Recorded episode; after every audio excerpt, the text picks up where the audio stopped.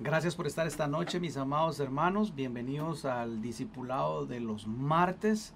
Hoy estamos eh, muy contentos por todo lo que el Señor está haciendo y va a hacer. Em, Santiago dice que cuando nos encontremos en diversas pruebas, debemos de tener sumo gozo. Miren qué tremendo, porque dice cuando nos encontremos en diversas pruebas, que tengamos sumo gozo, porque el Señor está obrando y trabajando en nosotros la paciencia. Y a través de la paciencia se conquistan las promesas. Así que, ¿qué te parece, mi amor? Buenas noches. Buenas noches, mi amor. Buenas noches a cada uno de, a cada uno de ustedes. Y sí, la verdad es que el gozo del Señor se manifiesta no solamente en los momentos buenos, sino también en los momentos de prueba. Aun cuando en los momentos pueden ser difíciles, podemos tener gozo en la confianza de que Dios está con nosotros y todo va a estar bien. Así que en ese gozo te saludamos hoy. Bienvenido al discipulado del martes y sé que hoy Dios va a tener cosas hermosas para cada uno de nosotros. Así es, así es. Queremos enviarle un saludo a nuestros hermanos José Luis y Hassel. Eh, tuvimos la preciosa noticia de que ya eh, la nena ya nació, Grace. Grace. ya nació. Sin embargo, todavía está en cuidados ah, intensivos o por así decirlo, sí, en cuidados, intensivos. Entonces, le despedimos a toda la iglesia que sigamos orando por Grace. Creemos que Dios tiene un propósito muy especial y muy grande y que la fortaleza, la fortaleza venga sobre la vida de la familia Morales. También queremos eh, pedirles que estemos orando también por Yami. Eh, toda su familia. Eh, su abuelita partió a la presencia del Señor esta mañana, esta madrugada, allá en Cuba. Y queremos pedirle también que en nuestras oraciones llevemos también eh, a la familia de Ayami y a su familia allá en Cuba. Sabemos que eh, siempre cuando hay una pérdida no es fácil, especialmente para los que están, toda la familia, ¿verdad? Entonces, para que también estemos orando por, por eso, ¿verdad? También eh, necesitamos estar orando. Eh, tenía otra petición en la cabeza, se me olvidó ahorita. Necesitamos estar orando también a Anita, su familia sus que hermanos, sus hermanos que están eh, enfermos, ¿verdad? Y su hermano que está hospitalizado. También se debemos seguir orando por él. Así es. También quisiera pedirles si pueden orar también por mi familia, varios miembros de mi familia allá en Guatemala también han contraído el virus y eh, gracias a Dios están saliendo ya, pero quisiera pedirles también que llevaran en oración a mi familia. Eh, realmente estamos pasando el Niágara en bicicleta, pero con el gozo del Señor, sabiendo que ese gozo es nuestra fortaleza. Amén, amén, amén, amén. Así, que como decíamos, ¿verdad? El gozo no significa que no hay prueba ni dificultad, sino el gozo significa que tenemos Dios y nuestra esperanza está puesta en Él y de Él viene nuestro gozo. Así es. Así que gloria a Dios, pues eh, bueno, vamos a seguir orando. También estamos orando por nuestro nuevo templo. Aún estamos en busca de él. Así que le pedimos que llevemos en oración todo eso. Y bueno, por supuesto por la nación de Estados Unidos también. Eh, la venida del Señor está cada día más cerca. Yo puedo ver todo lo que está sucediendo en el mundo y cada día me doy cuenta que Jesús está viniendo. Cada día eh, la venida del Señor está más pronta, todo se está alineando hacia el nuevo orden mundial, como nos lo dice la palabra del Señor en Apocalipsis. Así que debemos de estar alerta, dice la palabra, no durmamos porque los que duermen duermen de noche, pero nosotros no somos de la noche, sino del día, dice la palabra. Así que estemos también orando y vigilando. Amén. Así que vamos a hacer una palabra de oración. No sé si antes de eso saludamos a los hermanos. Amén. Nos saludemos acá a la familia Vargas, el cita, Lester y los niños. familia Vargas, Dios les bendiga. Saludos a la familia Jack de Miguelito, Severa Ibero. Saludos, familia Pineda, amén. Ah, también tenemos aquí a los pastores Castillo, Pastor Pablo, Pastora Liliana, bienvenidos, buenas Saludos a los pastores también, bienvenidos a, a la familia Pineda, la hermana María, hermano José, Angie, Rodri, bienvenidos. Saludos también, Dios les bendiga, qué hermoso tenerles esta noche. A Yami y Giselle y todos, toda la familia, saludos, estamos orando por ustedes. Saludos a Yami, Giselle Señor les guarde, estamos orando por ustedes. Amén. Los pastores Sánchez, Dios les bendiga. Pastores Sánchez hasta la República de Venes, Dios les bendiga. Oramos también por ustedes. La familia Guzmán, Denny, Yuri y los niños. Saludos, Denny, Yuri, Dios les guarde y les bendiga a la familia, a los chicos. Anita Rodríguez, un abrazo, Amén, Anita. También amén, te llevamos en oración a ti y a tu Así familia. es. Lamsar Cristal, bendiciones Cristal. Saludos, Cristal, Dios bendiga. A Pastor Banimares, Ah, su esposa amén, y su amén, niña, Dios les bendiga. Que el Señor les guarde y les bendiga. A Rosy Ram, a Rosy Ramírez, Rosario Rosy Ramírez. Así es, saludos también. Rosario. Bienvenidos esta noche. Michelle y Dani, Dios les bendiga. Saludos, familia Copla, un abrazo fuerte. A Sandy García, saludos Sandy. Saludos también, Sandrita, Dios bendiga y guarde. Familia Meléndez. Familia. Meléndez, Dios me los bendiga. Gina Cruz, bienvenida Gina Cruz, qué bueno Gina, tenerte. Amén, bienvenida esta noche a la transmisión, un abrazo. Gina Núñez, Ginny Núñez. Ginny Núñez, también un bienvenida. abrazo. Ginny.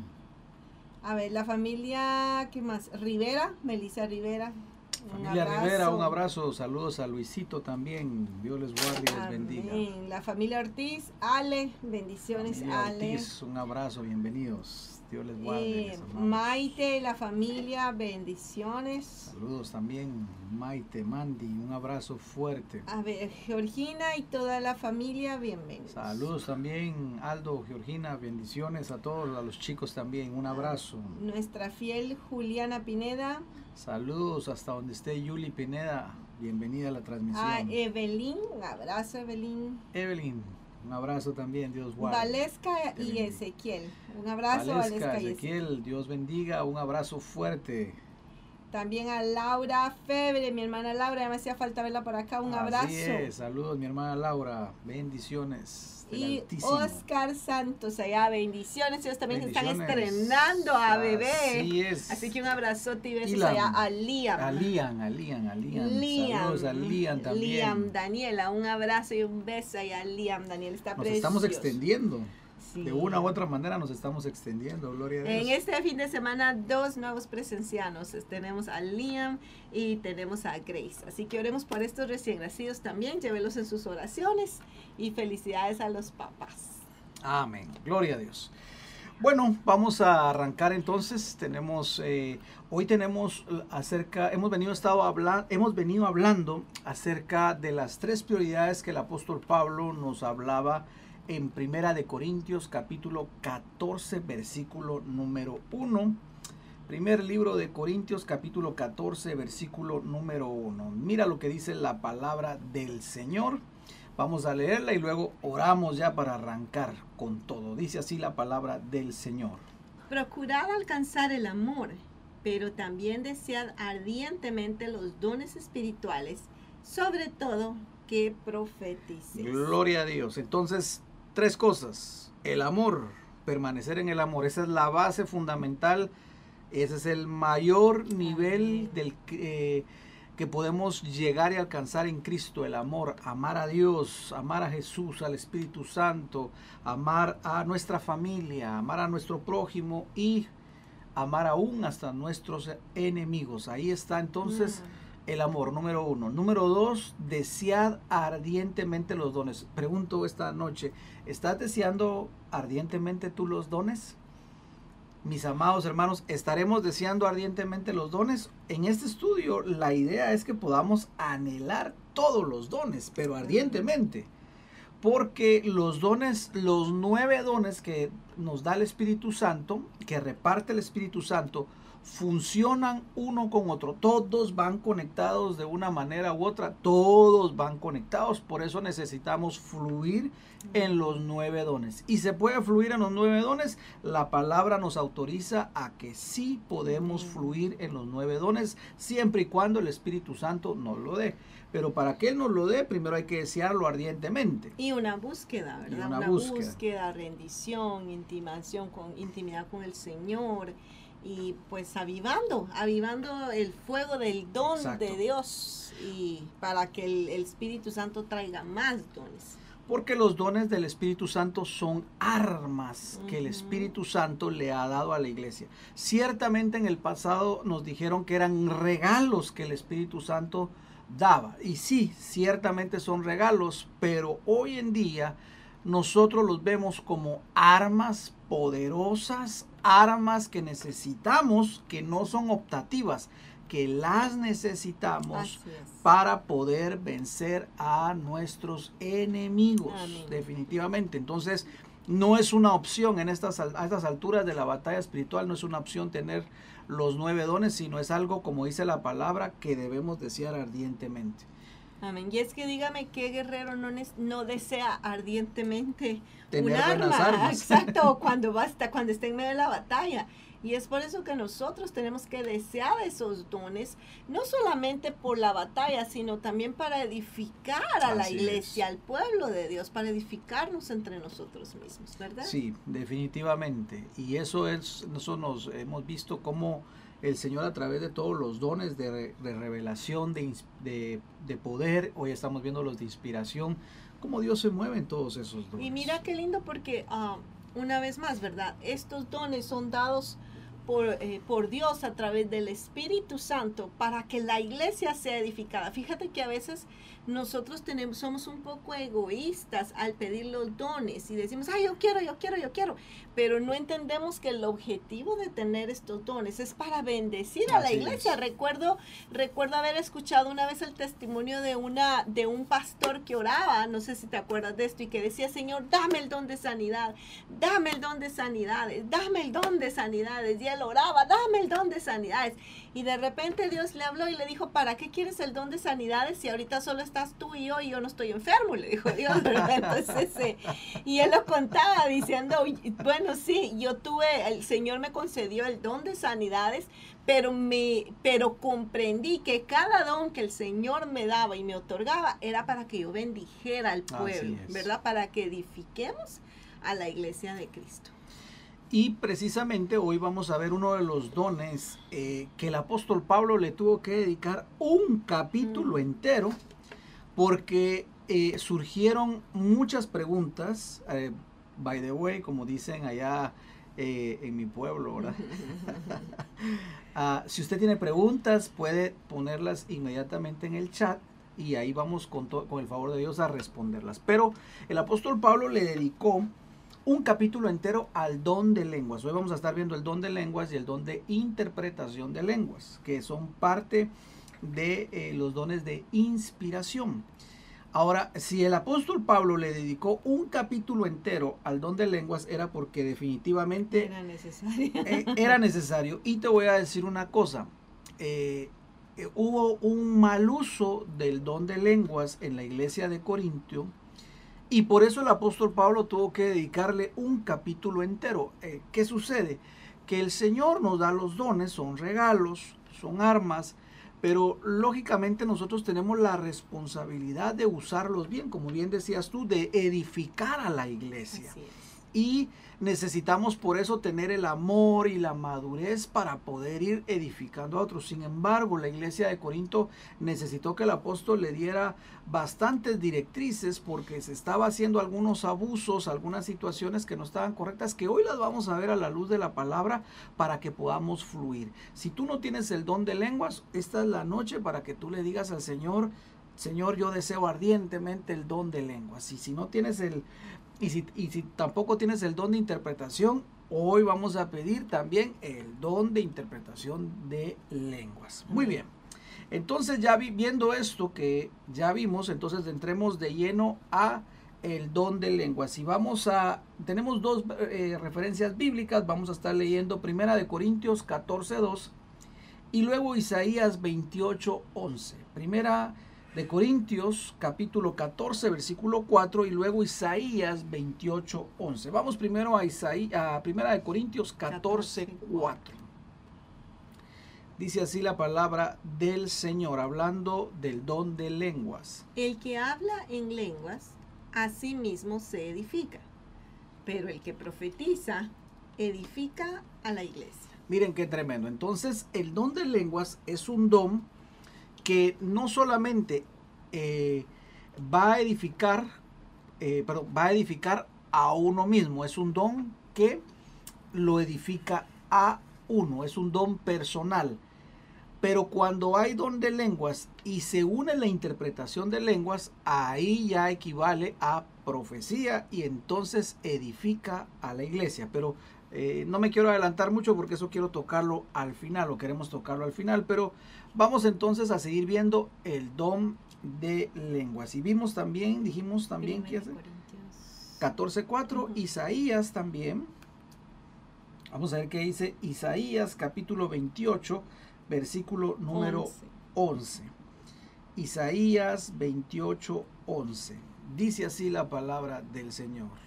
En verdad, con tartamudez de labios y en lengua extranjera, Él hablará a este pueblo. Miren qué tremendo. Ahí están las dos referencias al don de hablar en lenguas. Entonces, ¿cómo podemos definir este don? ¿Para qué sirve? ¿Para qué funciona? Bueno, vayamos entonces y veamos entonces y vamos a hacer una definición del don de lenguas. Según lo que encontramos en Primera de Corintios 14, 4, perdón. Dice así, don de lenguas es la expresión sobrenatural del Espíritu Santo dada al creyente para traer un mensaje del corazón de Dios en una lengua espiritual humana que jamás ha aprendido y que no es comprendida por su mente. Qué tremendo, ¿verdad? Porque cuando hablamos del don de lenguas es un don de edificación, pero la persona no entiende lo que dice. Sin embargo, ahí está hablando en lenguas, ciertamente no las comprende en su mente, pero dice la palabra que es como una conexión directa con el Señor. Hablar ahí porque está hablando a Dios, está orando a Dios. Y eso lo dice Primera de Corintios capítulo 14, verso 4. Sigamos viendo. El don de lenguas edifica también a la iglesia, siempre y cuando sea acompañado del don de interpretación de lenguas cuando es un mensaje corporativo. Y aquí es algo donde tenemos que hacer una, aquí es algo donde tenemos que hacer una, una pausa. Porque cuando el don de lengua se usa de una manera individual, entonces debe de hacerse de una manera privada. Pero cuando el don de lenguas va a estar en la iglesia, necesita tener el don de interpretación de lenguas porque es dentro de la iglesia. Esto es bien importante. Fíjense que cuando solo se habla lenguas por hablarse lenguas y hay un incrédulo dentro de la iglesia, eh, es una confusión bárbara. Fíjense que hace mucho tiempo yo me recuerdo que invité a una persona que no era cristiana y la invité a la iglesia. Eh, estaba yo en mi país y justo entro en el momento donde estaba la, toda la iglesia hablando en lenguas. Me recuerdo que este amigo me decía, eh, yo no entendí nada. Y yo le dije, ¿te gustó? No me gustó. ¿Quieres volver a venir? No quiero volver a venir, me dijo. Y yo le dije, ¿pero por qué? Es que yo no entiendo cuando hablan en lenguas. Entonces, así definitivamente no vuelvo a venir. Ahora, ahora ¿qué sucede? El hablar en lenguas nos va a edificar a nosotros mismos. Por ejemplo, si yo tengo el don de lenguas, yo me puedo edificar a mí mismo. Pero en la iglesia, yo necesitaría tener a alguien que tenga el don de interpretación de lenguas. Vamos a suponer que aquí mi esposa lo tiene. Para que entonces yo hablo en lenguas, ella las interpreta. Y si hay un incrédulo en la iglesia, pueda escuchar el mensaje y creerle y creer a Dios y como dice la palabra, entonces lo oculto de su corazón sale a la luz y esa persona va a decir verdaderamente Dios está acá. Es bien importante, amor, que en resumidas cuentas entendamos que es el don de lengua. El don de lengua es una expresión de manera sobrenatural, ¿verdad? Eh, que de un mensaje. Es decir, el don de lenguas lo que trae es un mensaje que está en el corazón de Dios. Amén. Y del corazón de Dios viene al hombre lo cual necesita una interpretación, ¿verdad? Y en esa interpretación, aquí viene el don de lenguas, da el mensaje que está en el corazón de Dios y el intérprete se para y dice, esto dice el Señor, este es el mensaje, esto es lo que Dios está hablando. Entonces, eso es para edificación de la iglesia. Como tú decías, cuando se da la, la eh, el don de lenguas a un nivel corporativo, es decir, cuando toda la iglesia está ahí y fluye el don de lenguas, siempre se necesita un intérprete, el que es intérprete de lenguas, el que tiene el don de interpretación de lenguas lo cual también es de manera sobrenatural. Pero ¿por qué se necesita que el don de lenguas vaya acompañado del don de interpretación? Para que haya entendimiento de lo que Dios está hablando, porque no solo se trata de que se hable en una lengua extraña y todo el mundo se queda ¿Qué fue lo que dijo, verdad? ¿Qué diría? ¿Qué se referiría? No entendí nada. Y lógicamente, como tú decías, si hay un inconverso no va a entender ni jota, literalmente. Y ese no es el objetivo del don de lenguas. El don de lenguas, el objetivo, como todos los otros dones, es edificar a la iglesia.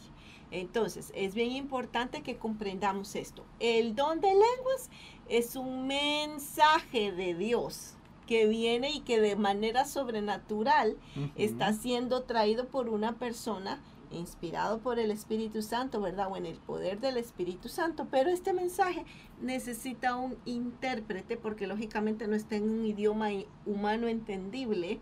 Entonces necesita un intérprete y este intérprete va a fluir en el don de lengua para que, poder, para que toda la iglesia entienda el mensaje y pueda ser beneficiar. Así es. Ah, el don de lenguas, fíjense que comienza, bueno, o comenzó en la palabra cuando vino la llenura del Espíritu Santo, Hechos, Hechos capítulo 2, versículo 4. Ahí empezó a fluir el don de lenguas. Yo me recuerdo que cuando yo eh, eh, le pedí al Señor esa llenura del Espíritu Santo, le pedí al Señor que me llenara y que pudiera tener yo la evidencia de, hablar en lenguas. Me recuerdo que fueron, pasé como tres semanas pidiendo y pidiendo hasta que eh, por su gracia, el Espíritu Santo me bautizó y me regaló esas lenguas, o, sí, me regaló esas lenguas. Entonces, fíjate qué tremendo porque yo sentía un fuego dentro de mí, hablaba las lenguas, sin embargo, eh, mi entendimiento yo no sabía qué estaba diciendo. He encontrado que las lenguas edifican mucho mi vida en momentos de dificultad, en momentos donde mis palabras ya no pueden llegar, empiezo a hablar yo en lenguas y siento como un fuego, como que estoy encendiendo un fuego dentro de mi corazón y estoy hablando directamente al Señor o estoy como que estuviera en línea directa con Él, así lo siento yo. Ahora, he aprendido, por lo que dice 1 Corintios 14, en eh, todo el capítulo, que estas lenguas para que yo pueda fluir como fluyo en mi cuarto de oración o en mi, en mi, en mi momento íntimo, yo si no tengo alguien que las interprete, no puedo fluir así, porque pues yo paso tal vez unas 5 minutos, puedo pasar 10 minutos hablando en lenguas. Pero imagínense que yo hiciera esto en la iglesia y que vinieran, que hubieran eh, gente que es incrédula, obviamente dirían, yo a ese pastor no le entiendo nada. Pero por eso dice la palabra, que si voy a hablar las lenguas, me asegure que hay un intérprete de lenguas. Si no, dentro de la congregación es mejor que las hable solo para mí. Porque oh, si no puede traer confusión. Pero es importante hacer la aclaración cuando el mensaje es en general. así es. Cuando, el, por ejemplo, si alguien se para y empieza a dar un mensaje en lenguas, es importante que haya un intérprete cuando el mensaje va a ser a nivel general de la iglesia. Y aquí nos hacen una pregunta. Kelly dice, entonces para hablar en lenguas en la iglesia, ¿el intérprete es otra persona o la misma persona? Normalmente es otra persona, porque por eso precisamente son los dones y que estén diversas, en diversas, en otras personas. Pero, por ejemplo, yo que tengo el don de lenguas, debo buscar, porque así lo dice la palabra, que yo debo buscar tener ese don para poder interpretarlas. ¿Por qué? Porque yo podría decir, bueno, yo tengo el don de lenguas y lo quiero solo para mí, entonces yo las voy a hablar solo para mí. A mí no me interesa edificar a la iglesia. Pero si yo quiero ir y crecer en el amor, yo le puedo decir al Señor, eh, yo quiero que me regales el don de interpretar para que el mensaje cuando venga a, a mí, yo lo pueda no solamente hablar las lenguas, sino interpretarlas y entonces cuando yo hablo en lenguas y las puedo interpretar o alguien más las interpreta, es como equiparar a una profecía. Entonces la profecía que es, exhorta, edifica, consuela, bendice a toda la iglesia. Entonces, respondiendo a tu pregunta, Kelly, puede ser alguien más o puede ser que yo mismo le pida al Señor el don y el Señor me lo dé a mí también. Recordémonos que tanto el don de lenguas como el de interpretación de lenguas son los nueve dones que el Espíritu Santo da. Y el apóstol Pablo nos empuja, nos motiva a que busquemos todos los dones. O sea, la misma persona puede fluir en lenguas e interpretación de lenguas. O quizás, ¿verdad? Eh, hay una persona que solamente fluye en el don de interpretación de lenguas y esta persona es la que va, se va a parar y va a poder llevar la interpretación del mensaje que el Señor está dando en ese momento. Así es. Leamos lo que dice Primera de Corintios, vamos a ver. Capítulo número, leamos desde el versículo 2, ahí lo vamos a entender más. ¿Qué dice? Porque el que habla en lenguas no habla a los hombres, sino a Dios, pues nadie lo entiende, sino que en su espíritu habla misterios. Pero el que profetiza habla a los hombres para edificación, exhortación y consolación. Sigamos viendo. El que habla en lenguas a sí mismo se edifica, pero el que profetiza edifica la iglesia. Ahí es donde tenemos que apuntar todo. Sigamos viendo. Yo quisiera que todos hablarais en lenguas, pero aún más que profetizaras, pues el que profetiza es superior al que habla en lenguas, a menos que las interprete para que la iglesia reciba edificación. ¿Ves? Cuando se habla en lenguas y se interpreta es equivalente a una profecía y también entonces hay edificación para la iglesia. Entonces, si tú tienes el don de lenguas, por lo que dice la palabra, busca el don de interpretación de lenguas para que puedas interpretarla y poder llevar ese mensaje a la iglesia, porque entonces ese, ese mensaje va a ser como una profecía que va a edificar, va a consolar y va a exhortar. Amén. Amén.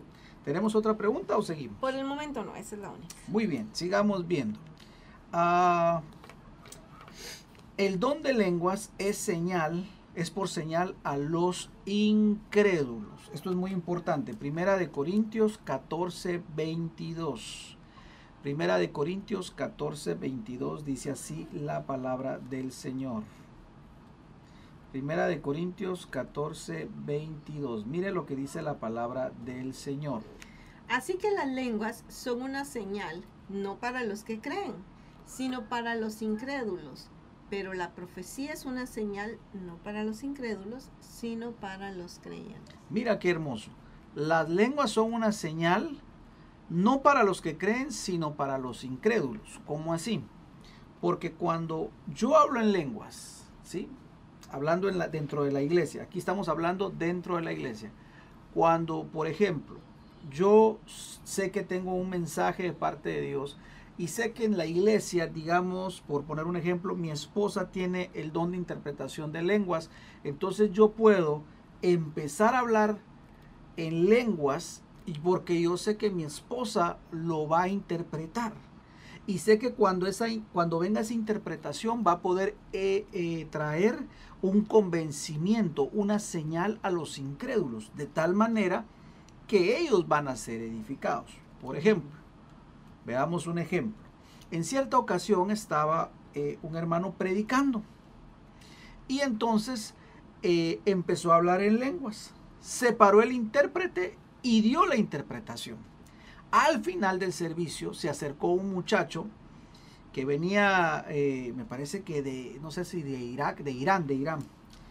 Y entonces se acercó el muchacho y le empezó a hablar en la lengua iraní.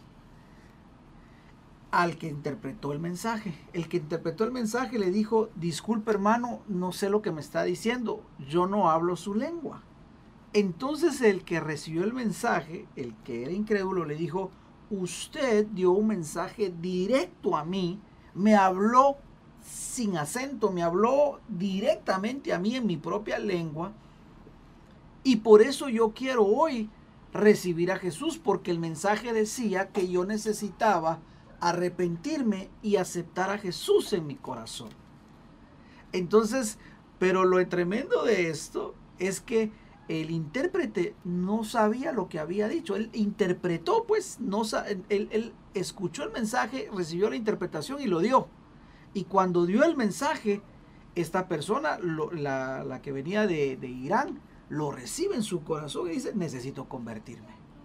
Ahora, me, llama la atención cuando llega con el intérprete, le dice, le empieza a hablar en iraní y le dice, yo lo siento, yo no, no hablo iraní. ¿Cómo no habla si usted dio un mensaje para mí? Pero no estaba entendiendo que estaba el don de interpretación de lenguas ahí fluyendo. Entonces, ves cuando es lenguas más intérprete, trae una edificación, una señal para, los, incrédulos. Y no solamente eso, sino, vuelvo y repito, cuando hay un don de lengua, es un mensaje que viene de Dios. Cuando hay un incrédulo y empieza a escuchar primero una lengua extraña y luego escucha a un intérprete y le empieza a hablar a su corazón, a su vida, cosas que quizás nadie sabe, solo él, eh, cosas que él siente justo, es lo que estoy pasando, este mensaje es para mí.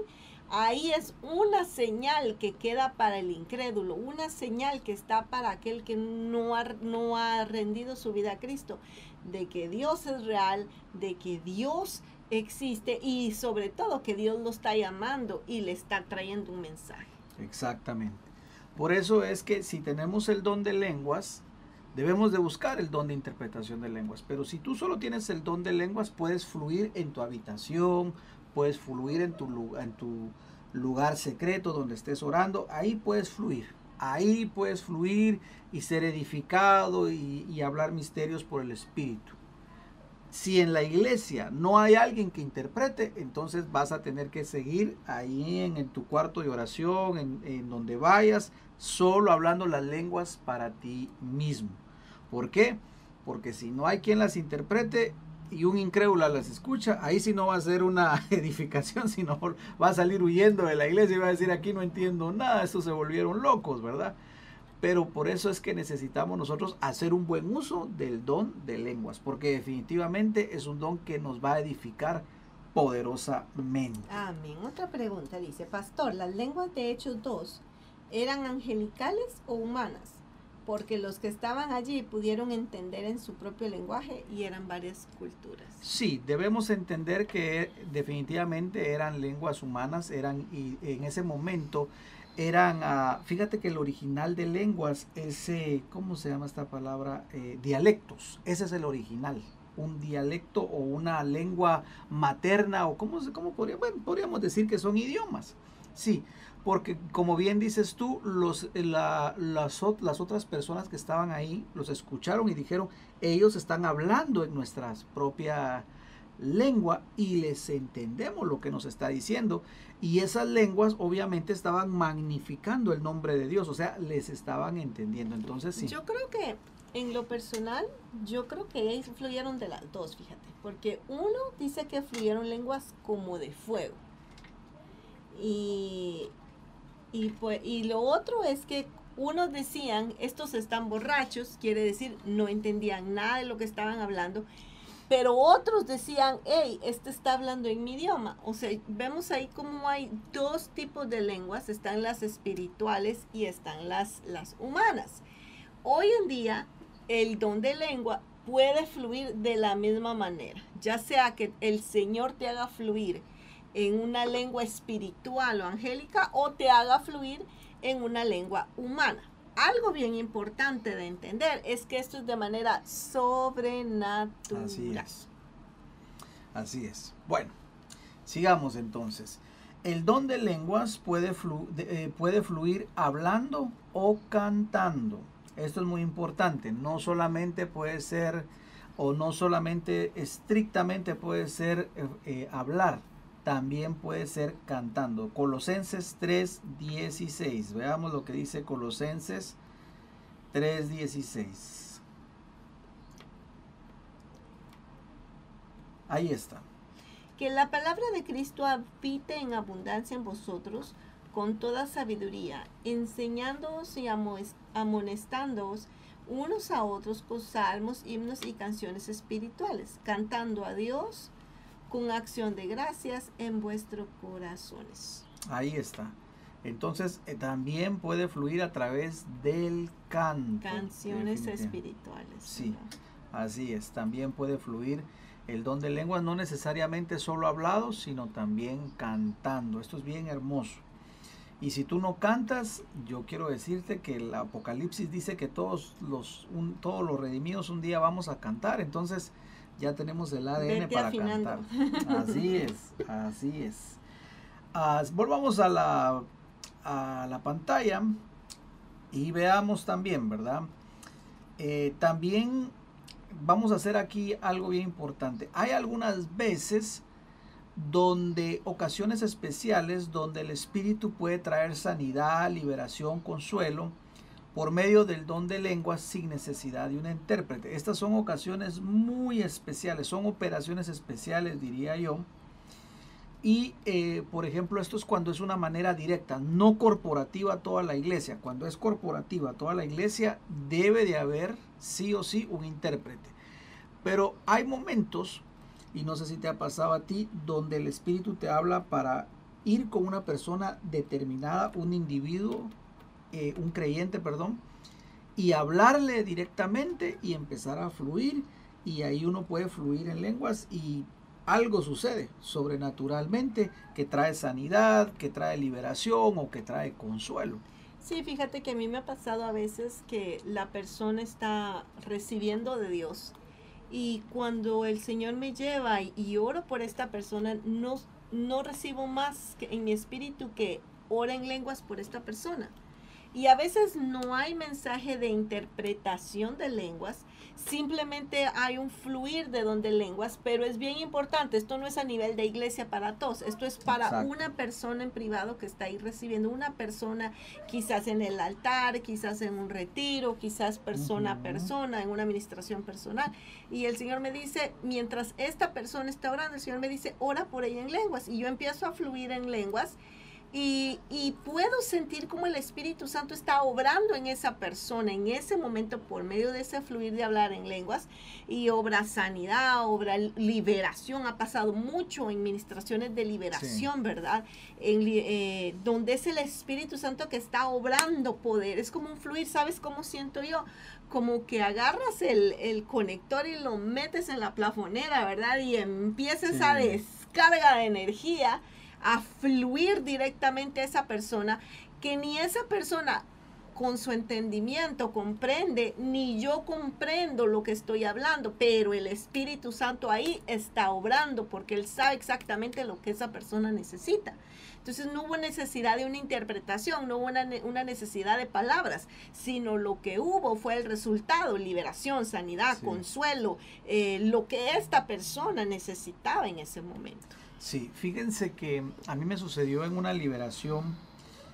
Estábamos en una administración de liberación, ya llevábamos tal vez eh, un buen rato, tal vez unas dos horas o tal vez un poquitito más.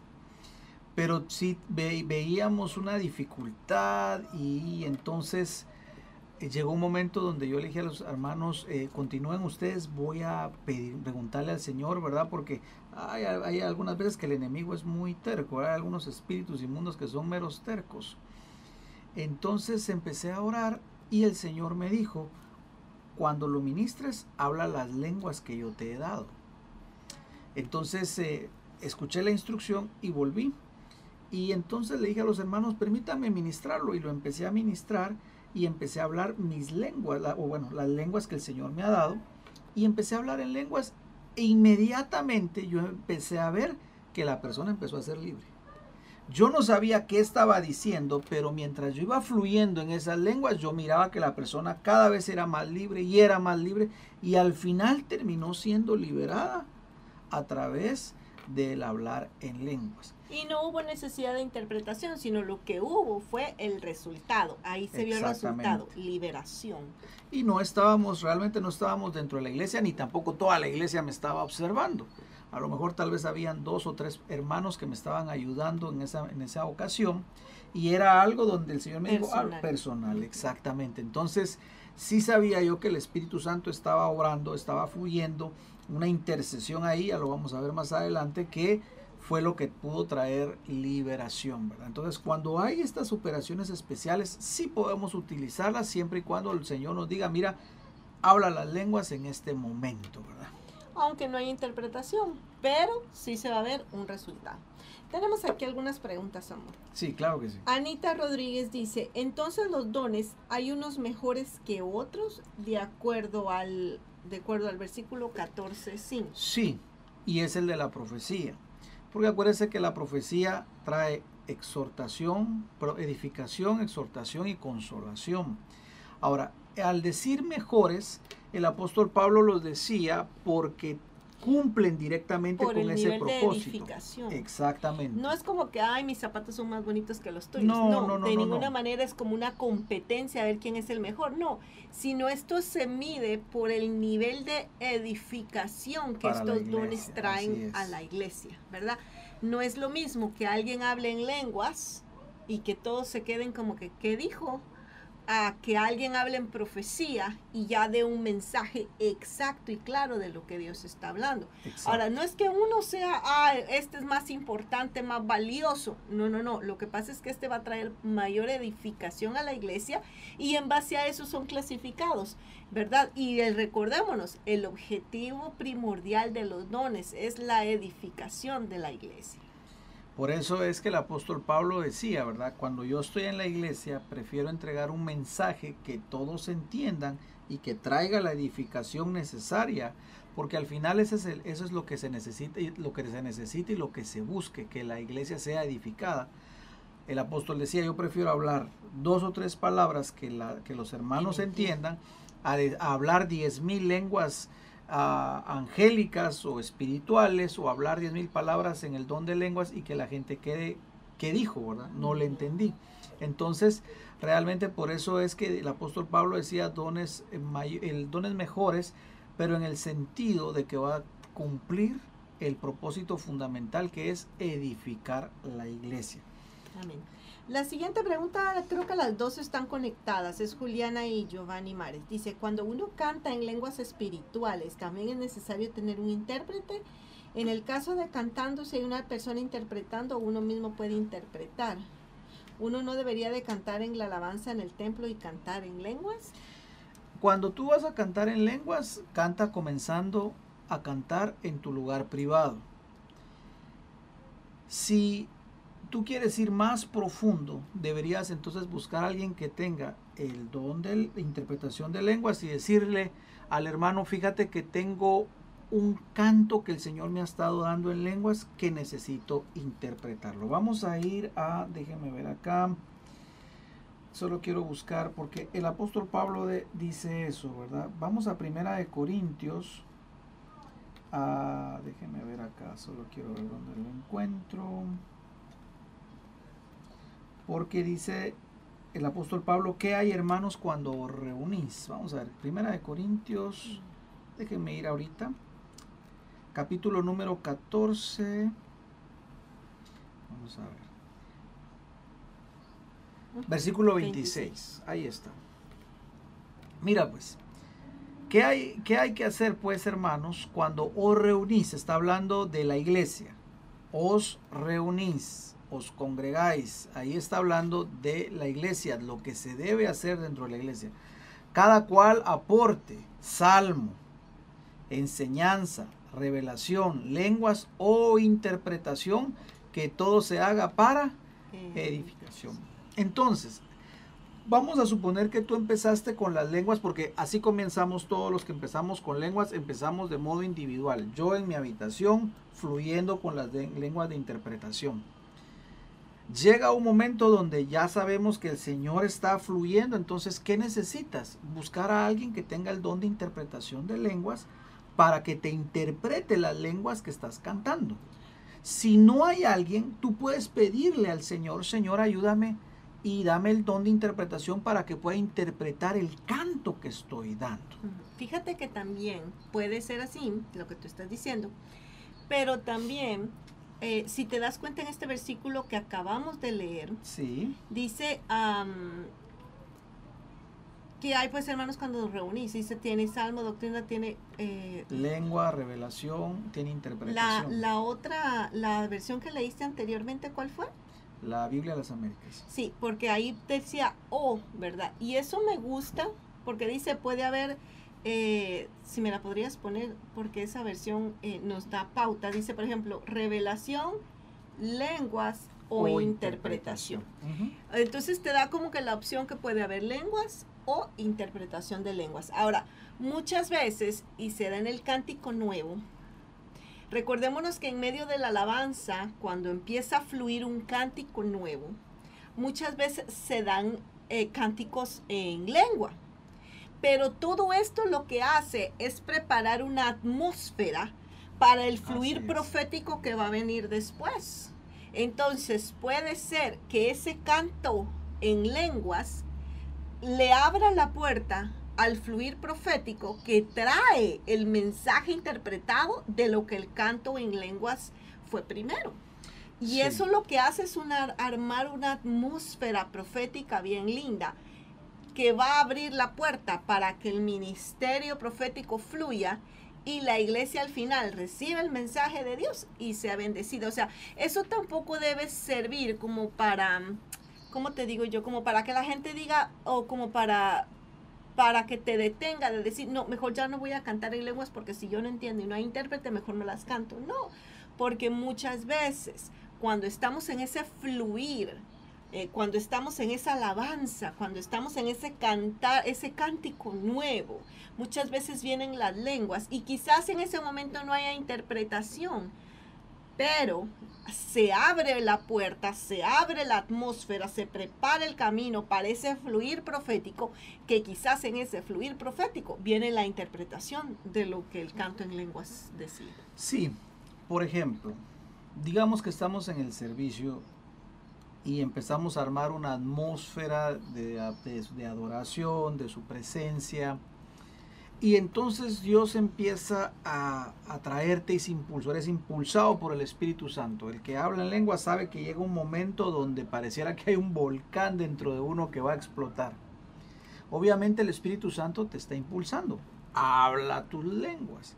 Ahora, ¿qué sucede? Tú vas a saber si es un mensaje que va para toda la iglesia o si es algo solo para ti. Y ahí es por eso es que tienes que empezar a, a, seguir fluyendo para que tú vayas conociendo el mover del Espíritu en tu vida. Y tú vas a poder saber, estas lenguas son las que yo uso para mí, para mi propia edificación, pero hoy estoy hablando unas lenguas como que puedo saber, o sé mejor dicho, que vienen del Espíritu y que traen y que las debo hablar a la iglesia porque va a haber alguien que las interprete. Entonces tú empiezas a fluir ya sea en canto, ya sea en lenguas, empieza a fluir. ¿Qué pasa? Va a llegar un momento donde alguien va a escuchar, va a tener ese don y va a empezar a interpretarlas, porque al final lo que buscamos es que traiga edificación. Ahora, si tú estás, va a hablar en lenguas y va a hablar en lenguas y, y, y sabes que nadie está interpretando, yo lo que te recomiendo es que simplemente te detengas, no pasa nada. ¿Por qué? Porque si sigues hablando y hablando y hablando y hablando y hablando y hablando y tú no ves que nadie está teniendo el don de interpretar, nadie está interpretando, es mejor parar porque no sea que haya algún incrédulo, se vaya a confundir y Dios no es un Dios de confusión, sino de paz. Entonces, por eso es que nosotros tenemos que empezar eh, practicando, fluyendo en nuestro propio ah, tiempo devocional para ir conociendo cuando el Espíritu Santo nos está impulsando. Y cuando el Espíritu Santo te impulse, adelante. Seguramente el Señor va a levantar a alguien que pueda interpretar las lenguas y pueda, o interpretar las lenguas a través del canto también, y pueda traer edificación a la iglesia, que al final Eso es lo que buscamos, que la iglesia, corporativamente hablando, sea edificada. Otra pregunta, dice, he escuchado que gente a veces habla en lenguas y es algo repetitivo, como la misma lengua, como la misma oración. Eh, las veces que yo hablo en lenguas casi nunca es lo mismo. Eh, ¿Cómo se explica esto? Porque son lenguas que reparte el Espíritu Santo según Él quiere. Entonces cada, cada persona tiene sus, sus lenguas, por así decirlo, que es su regalo que el Señor le ha dado. Si tú tienes unas distintas, gloria a Dios, fantástico, sigue fluyendo. Si el hermano habla las mismas, que siga fluyendo. Eh, vuelvo y repito, las lenguas mientras sean individuales no pasa nada. Cada quien con su don fluyendo en su casa, fluyendo para sí mismo, fluyendo en su cuarto de eh, intimidad. Pero cuando va a ser corporativo a nivel iglesia, sí, como dice la palabra, necesitamos que haya un intérprete. Solo hablar por hablar las lenguas y pasar 5 o 10 minutos hablando solo en lenguas, no, si hay... Sí, entonces ahí sí no estamos fuera de... Ahora, de, puede, puede ocasionar problemas. Puede, Si hay incrédulos, definitivamente se van a sentir incómodos y, y no van a querer volver a la iglesia y no van a ser edificados. Ahora, algo también bien importante que tenemos que entender de las lenguas es que las lenguas espirituales no son un idioma, no es como aprender un idioma. Por ejemplo, no es como, por ejemplo, uno va a hablar y, y, y uno dice algo y dice, ah, esto significó papá te quiere bendecir. No, no es así que la misma palabra de que tú estás diciendo eso va a significar siempre lo mismo. No, no es así. No es traducción de No es una traducción. exacto. Lo que tú, lo que va a ver es que la lengua no es una lengua que es literal como nosotros los humanos estamos acostumbrados a hablar, sino es un fluir, es algo sobrenatural que el Espíritu Santo va a traer y que probablemente tu mente no lo va a entender en ese momento, pero tu espíritu sí lo está captando, tu espíritu sí lo está sintiendo y ese espíritu mismo va a ser el que va a traer la interpretación, ya sea por ti mismo o por otra persona, del mensaje que en ese momento se quiere dar. Así es. Así que si usted habla alemán, francés y español, y usted dice yo tengo el don de lenguas, eso no, esos son idiomas que hemos aprendido, ¿verdad? Es bien importante porque, aunque mira, hagamos haciendo esa salvedad, aunque muchas veces el Espíritu Santo te puede hacer fluir, hablar en lenguas, quizás tú estás hablando, ¿verdad? Y alguien que hablaba en mandarín te dijo, hey, ¿cómo aprendiste a hablar mandarín? Y tú te vas a quedar, es como que yo, yo, yo no hablo mandarín. yo, yo, Bien, tú hablaste y tú vas a decir, no, lo único que yo hice fue hablar en lenguas. Pero lo que pasó en ese momento es que el Espíritu Santo te llevó a hablar en otro idioma humano, en, otra, en lenguas humanas. Eso fue una operación del Espíritu Santo. No fue algo que, algo bien importante es que tenemos que entender que los dones del Espíritu Santo no es algo que tú como humano puedes aprender que tú como, porque si tú ya sabes, por ejemplo, si tú sabes alemán y quieres hablar alemán y dar un mensaje alemán, eso no, alemán, eso no es dado por el Espíritu Santo, eso es, eso es algo que tú aprendiste en tu humanidad. Este mover, esta interpretación de lenguas y este don de lenguas es algo totalmente sobrenatural. Es decir, tú hablas en un idioma que ni tú mismo sabías que estabas hablando. Ya sea que sean lenguas humanas o ya sea que sean lenguas espirituales, pero tú las hablas y es de una manera sobrenatural y va a haber un intérprete tú mismo o alguien va a decir, wow, está hablando en mi idioma, pero es algo que tú está fuera de tus, de tus límites humanos. Sí, porque nuestra mente, como dice la palabra, queda sin fruto. O sea, yo no, no estoy, no, no, sé realmente lo que estoy diciendo. Ese es mi espíritu eh, provocado sobrenaturalmente por el Espíritu de Dios y yo empiezo a hablar, pero no es algo que yo eh, sé que estoy diciendo. Simple y sencillamente lo hablo porque eh, tengo el, siento el impulso de parte de Dios, tengo el don y estoy fluyendo, pero no sé en mi mente exactamente lo que estoy diciendo. Por eso necesitamos el don de interpretación de lenguas. Vamos a ir al don de interpretación. Bueno, ya que lo estamos hablando, no sé si hay otra pregunta, si no, no para el momento. entramos entonces en el don de interpretación de lenguas. Fíjense que el don de lenguas y el don de interpretación de lenguas es algo así como los dones hermanos.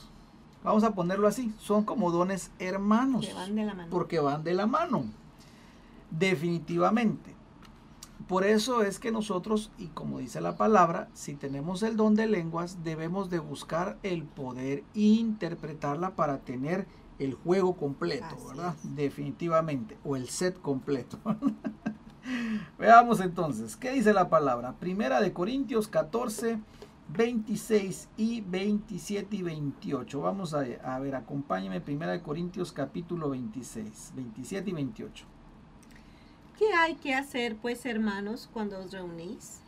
Cada cual aporte salmo, enseñanza, revelación, lenguas o interpretación, y que todo se haga para edificación. Tremendo, todo para edificación. Si alguno habla en lenguas, que hablen dos o a lo más tres y por turno y que uno interprete. Ah, qué tremendo, ¿verdad? Pero si no hay intérprete, que guarde silencio en la iglesia y que hable para sí y para Dios. Ahí está. Ahí creo que lo tenemos bien eh, encuadrado el don de interpretación, ¿verdad? Y el don de lenguas. Aquí vamos a ver los dos. Dice, ¿verdad? ¿Qué hay pues hermanos cuando reunís? Está hablando de la... cuando nos congregamos y empieza a hablar de ese fluir, lenguas o interpretación. Y luego dice, si alguno habla en lenguas, que hablen dos o a lo más tres y por turno y que haya un intérprete. ¿Ves cómo lo regula la palabra? Que haya un intérprete, versículo 27. Debe de haber alguien que interprete. Versículo 28, ahí sigue la regulación. Pero si no hay intérprete, versículo 28, por favor subrayalo en tu Biblia pero si no hay intérprete, que guarde silencio en la iglesia y que hable para sí y que hable para Dios. Ahí lo tenemos entonces bien ah, establecido por la palabra. Amén. Bueno, entonces, ¿qué es el don de interpretación? Veamos entonces. El don de interpretación de lenguas es un don que sobrenaturalmente hace posible hacer verbal el mensaje que Dios está entregando a la iglesia. O sea, lo podemos entender. Este don, el don de interpretación de lenguas, permite que personas puedan entender y se beneficien de lo que se está hablando en un lenguaje desconocido. Como decía la palabra, que todo se haga para edificación.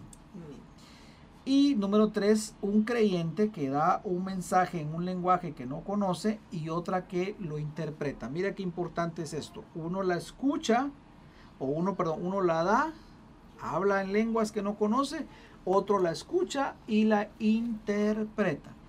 Nota bien que estamos hablando de interpretación de lenguas, no de traducción de lenguas, porque una traducción es literal esto es interpretar. Por ejemplo, puede ser que alguien empiece a hablar en lenguas y se lleve a lo mejor 30 segundos, un minuto hablando en lenguas y que la interpretación solo diga 5 o 6 palabras. De repente tú vas a decir, ala, pero el otro habló un poquitito más y este solo dijo, y este que interpretó el hermano solo dijo unas cuantas palabras, porque es interpretación, no traducción literal. Nota bien, quiero hacer ese énfasis. Por eso es que a veces va a ser un poquitito más tardado las lenguas, pero la interpretación muchas veces es más corta porque está interpretando el mensaje que está diciendo. Amén. Mira qué tremendo esto de la interpretación. Sí. Porque como bien tú decías, no es que va a ir palabra por palabra interpretando, ¿verdad? No va a decir, ah, dice esto, esto y lo otro y ahora dice, el Padre que no, no es así porque no, no es literal. No es traducción de lenguas. Es llevar el mensaje que está en el corazón de Dios al pueblo. Exacto, la idea fundamental, el mensaje principal. Por eso es que la, la, interpretación normalmente suele ser un poquito más pequeña, más corta, porque solo está interpretando el mensaje que Dios quiere entregar a la iglesia. Muy bien, sigamos viendo. el don de del don de interpretación de lenguas el creyente que opera en el don de lenguas debe buscar el don de interpretación también. Primera de Corintios 14, 13. Veamos qué dice Primera de Corintios 14 y versículo número 13. Ahí lo dice, el don, el, perdón, el hermano, el creyente que fluye en el don de lenguas debe de buscar la interpretación también. Por tanto, el que habla en lenguas pide en oración para que pueda interpretar. ¿Ves cómo van de la mano? Son los dones hermanos, ¿verdad? Ahora, ¿por qué dice esto la palabra? Porque todo se debe de hacer para edificación. Si digamos que nosotros nos quedamos, bueno, yo ya hablo mis lenguas, pero ahí la voy a dejar, nos estaríamos, nos está haciendo falta una parte importante, ¿verdad? Porque nos quedaríamos solo con la parte que es para nosotros, pero también Dios quiere que la parte se vuelva para poder dar y poder edificar. Entonces, si tú hablas en lenguas, a ver, escríbanme ahí cuántos ya tienen el don de lenguas. Póngame ahí, amén, yo hablo en lenguas. Ahora también yo te digo a ti por, el, por la palabra, pide en oración que puedas interpretar. Pastor, ¿y por qué debo pedir? Porque todo se debe hacer para edificación. La idea fundamental es que podamos edificar a otras personas. Aunque fíjate, sí, la idea principal de este don es la de, este y de todos los dones, la edificación de la iglesia. Sin embargo, cuando estamos en nuestro tiempo privado, cuando estamos en nuestro tiempo de devocional y de búsqueda personal de Dios, y yo lo he experimentado, que empiezo a fluir, a hablar lenguas, aun cuando mi mente no lo comprende, fíjate que mi espíritu termina fortalecido. Sí. El espíritu de uno termina y pasa mucho cuando uno está pasando por pruebas, por dificultades, que a veces no sabemos ni cómo pedir. Hay, momentos en, en, la vida, ¿verdad? Que uno no sabe si pedir esto, si pedir aquello, porque estás en medio de una circunstancia y que no sabes cuál será la mejor solución.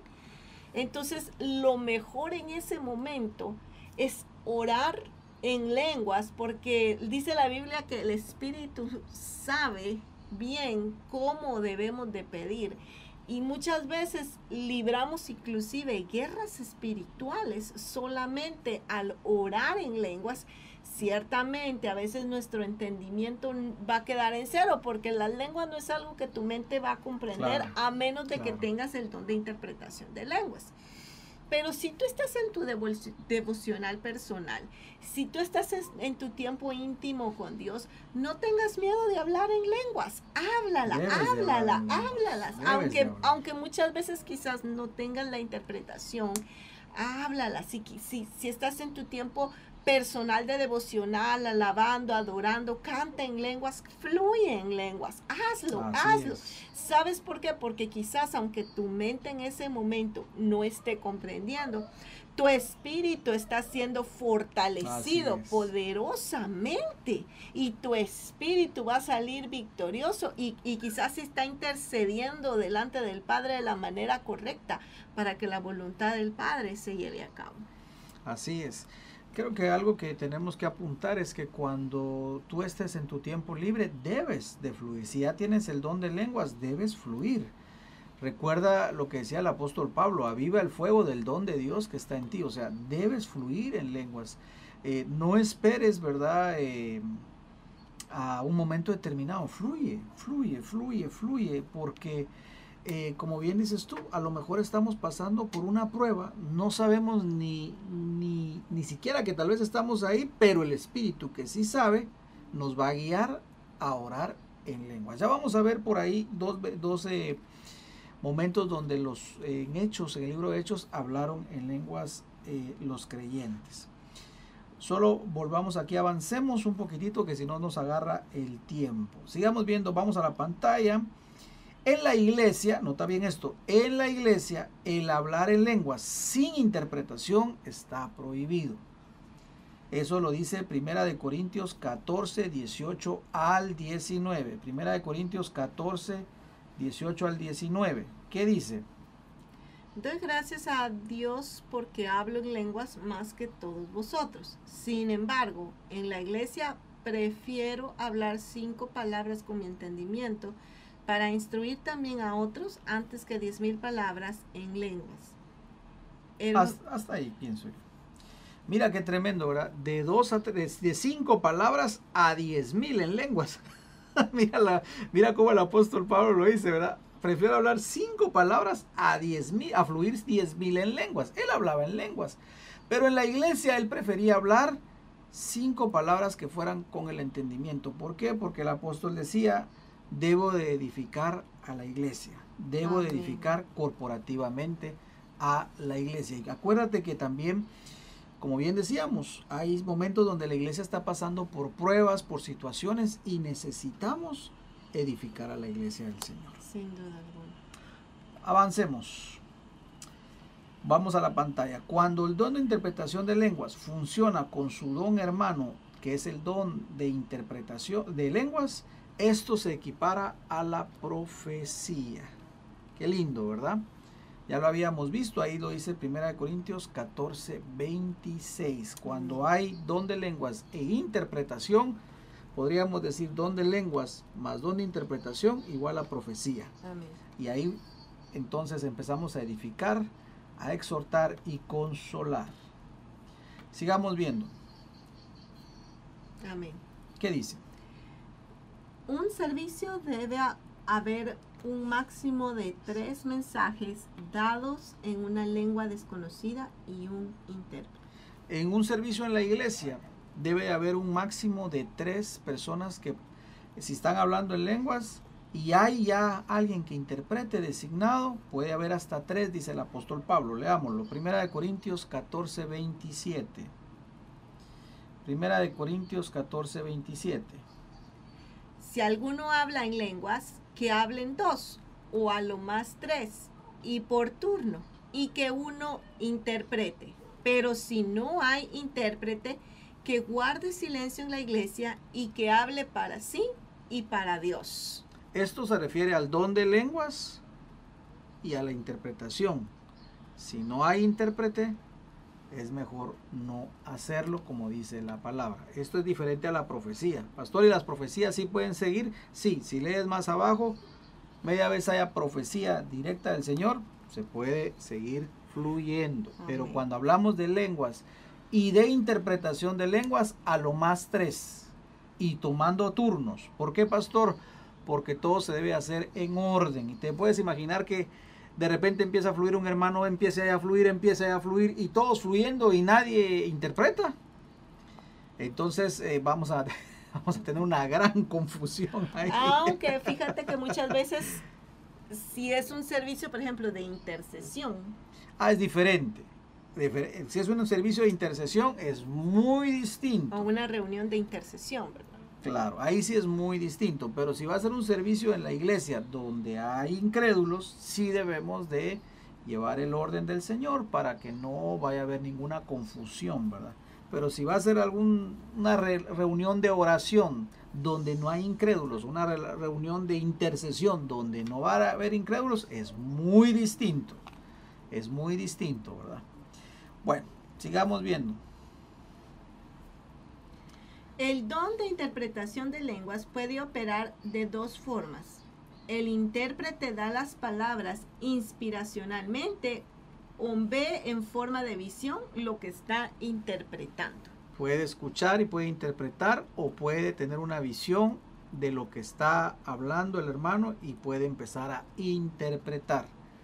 Puede escuchar o puede ver en visión. Alguna de, las dos formas puede fluir.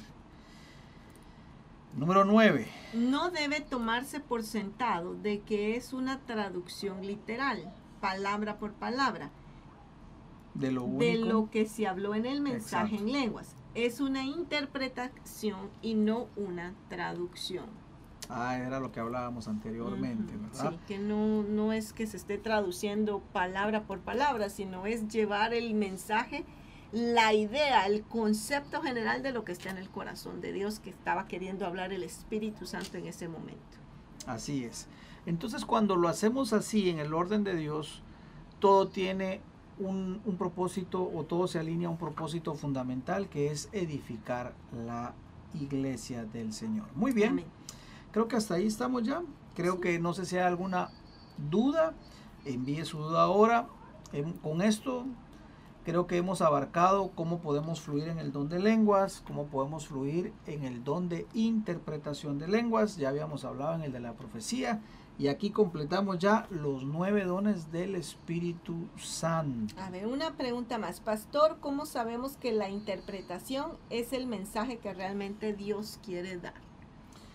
porque cuando empieza la, la interpretación va a traer consolación, exhortación o edificación. Si trae alguna de estas tres, es que era un mensaje de parte de Dios. Ahora, si alguien empieza y dice, yo tengo el don de interpretación y empieza a decir, esta es la interpretación, eh, todos se van a ir al infierno porque yo los odio, dice el Señor, lógicamente eso no viene del Señor, obviamente, ¿verdad? Recuerda, Don de lenguas más interpretación igual profecía. ¿Cómo fluye la profecía? A través de la edificación, exhortación y consolación. Entonces cuando yo interpreto y escucho el mensaje, yo sé que va a traer edificar, me va a edificar, me va a levantar, me va a exhortar, me va a animar, me va a empoderar o me va a consolar. Estoy pasando por una prueba, pero trajo un consuelo a mi vida entonces yo estoy seguro, yo puedo saber que ese mensaje provenía del corazón de Dios. Si, es, si no lleva exhortación, consolación edificación, podemos estar seguros entonces que no venía del corazón de Dios. No puede ser un mensaje de juicio o no puede ser un mensaje eh, donde sea de condenación, ¿verdad? Pueblo mío, así dice el Señor, eh, de aquí a, mañana te voy a enviar eh, cinco demonios. No, no, no no, eso no viene del Señor. Definitivamente por eso vamos a saber que es un mensaje de parte del Señor. Amén. Aún para interpretar es importante cubrirte con tu autoridad para traer esa interpretación. Si estás empezando a fluir, definitivamente sí. Sí, definitivamente yo pienso que sí. Ahora, si ya eres alguien que ya tienes años, ¿verdad? Lógicamente vas a estar bajo cobertura y vas allá, tu pastor ya va a tener la confianza, ya sabe que tienes un don legítimo dado por el Espíritu Santo, adelante. Pero si estás comenzando, yo sí te sugiero que sigas cubriéndote con tu pastor y le digas, pastor, recibí esta interpretación, esto, esto, esto significaba. Hazlo así. En lo que vas creciendo, en lo que vas creciendo, va a llegar un momento donde tu pastor te va a decir, mira, eh, yo reconozco hermano que tienes un don legítimo de parte del Señor, Dios te usa, adelante. Escuchas que alguien está hablando y, e, e inclusive dice la palabra que uno interprete. Entonces yo pienso que cuando Pablo llegó allá, le dijo al hermano, miren hermanos, el hermano, la hermana Lili, ella tiene el don de interpretación, ella va a estar interpretando.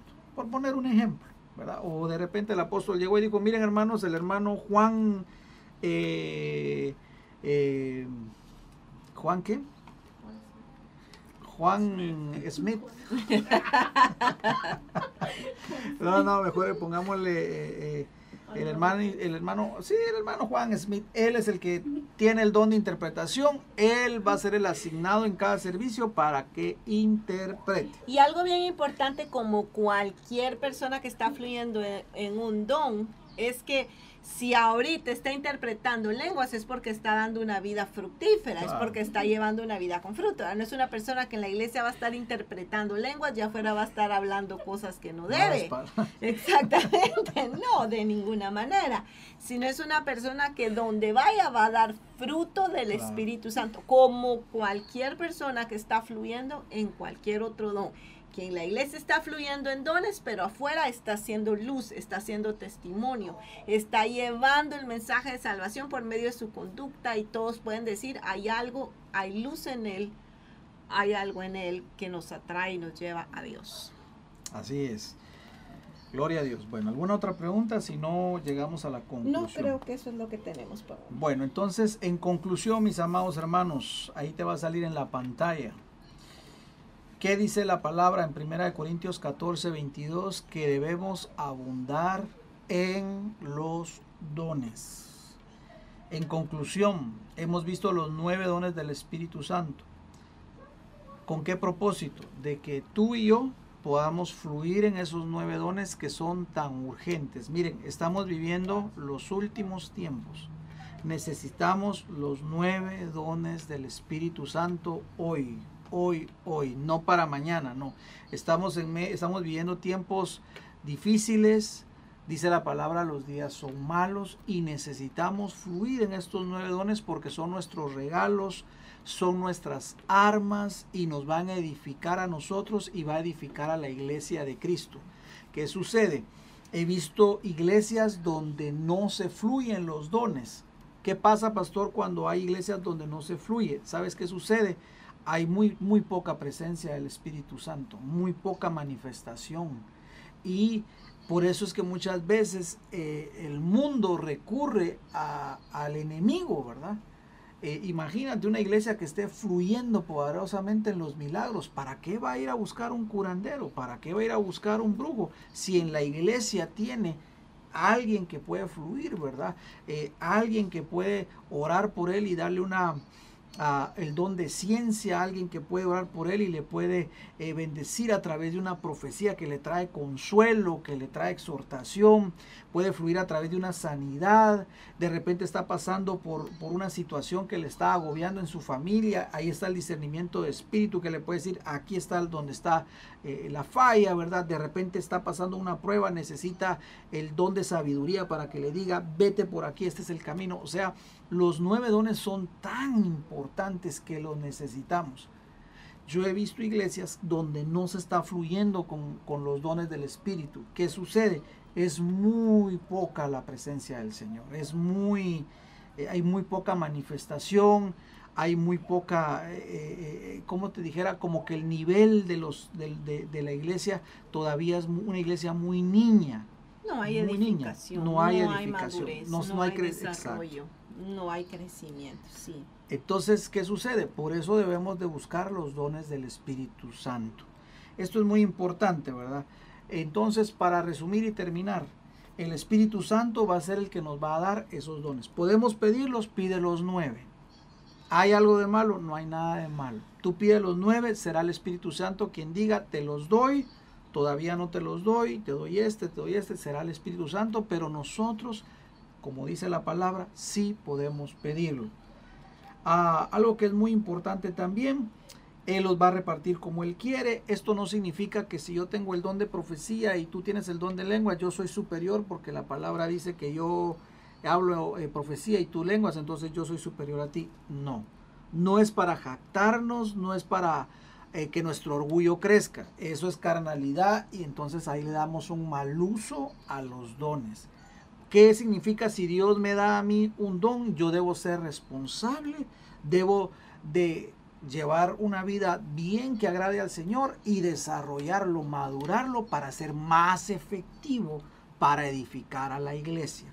Jamás que yo diga, no, yo, yo soy superior a ti. Nunca tal acontezca.